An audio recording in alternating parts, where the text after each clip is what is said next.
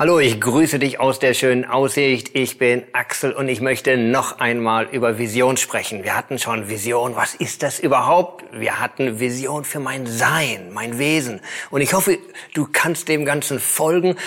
Und ich denke, das ist wichtig, dass wir die richtige Reihenfolge haben. Und jetzt wollen wir vom Sein zum Tun kommen. Was tun wir so? Oder was haben wir für Gedanken, für Visionen, für Vorstellungen von unserem Tun?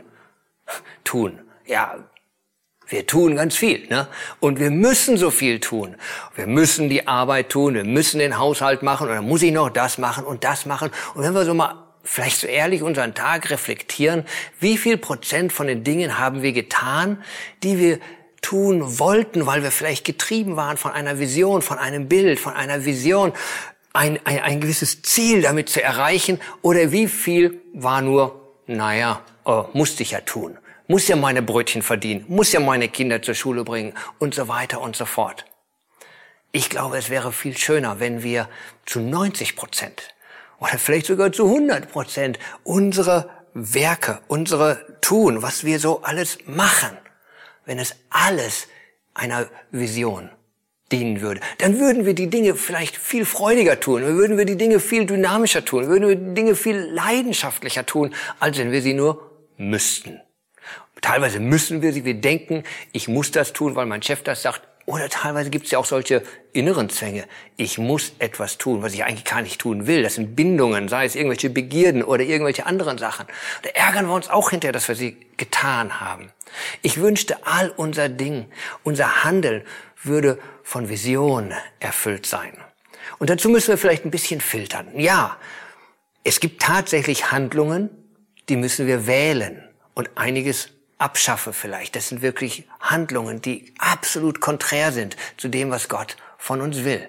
Es kann aber auch sein, dass viele Handlungen, sei es meine tägliche Arbeit im Haushalt, auf der Arbeit oder sonst wo, vielleicht muss ich nicht die Handlung wählen, sondern die Haltung wählen.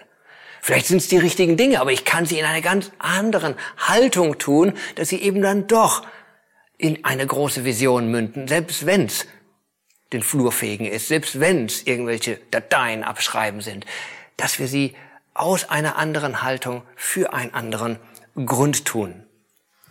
So in dem Sinn möchte ich dich ermutigen, dass das Tun ein Ausdruck des Herzens wird und unser Herz ein Abbild von dem Schöpfer ist, wo, wo ich gesagt im letzten, dass wir das Sein sind. Und aus dem Sein wächst jetzt nun das Tun.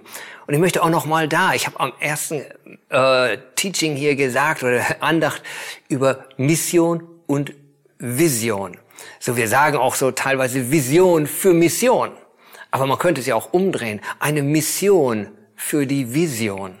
Letztendlich, lass dein Tun, egal was es ist, auf der Firma, im Haushalt, egal wo es ist, lass es eine Mission sein für eine größere Vision von Gottes Herrlichkeit, dass er strahlt an deinem Arbeitsplatz, dass er seine Liebe oder du seine Liebe dort verkörperst. So lebe Mission. Das ist das Tun für eine größere Vision, von der du getrieben bist. Und mit Psalm 37, Vers 5 möchte ich dich zum Abschluss ermutigen und dir mitgeben in diesen Tag, befiehl dem Herrn deine Wege oder auch deine Werke und hoffe oder harre oder schaue auf ihn, er wird's wohl machen. Er wird dich leiten, denn er hat die Dinge vorbereitet, in die du reinkommen sollst. So gib es ihm und mach aus deinem Leben eine Mission für seine Vision. Gott segne dich.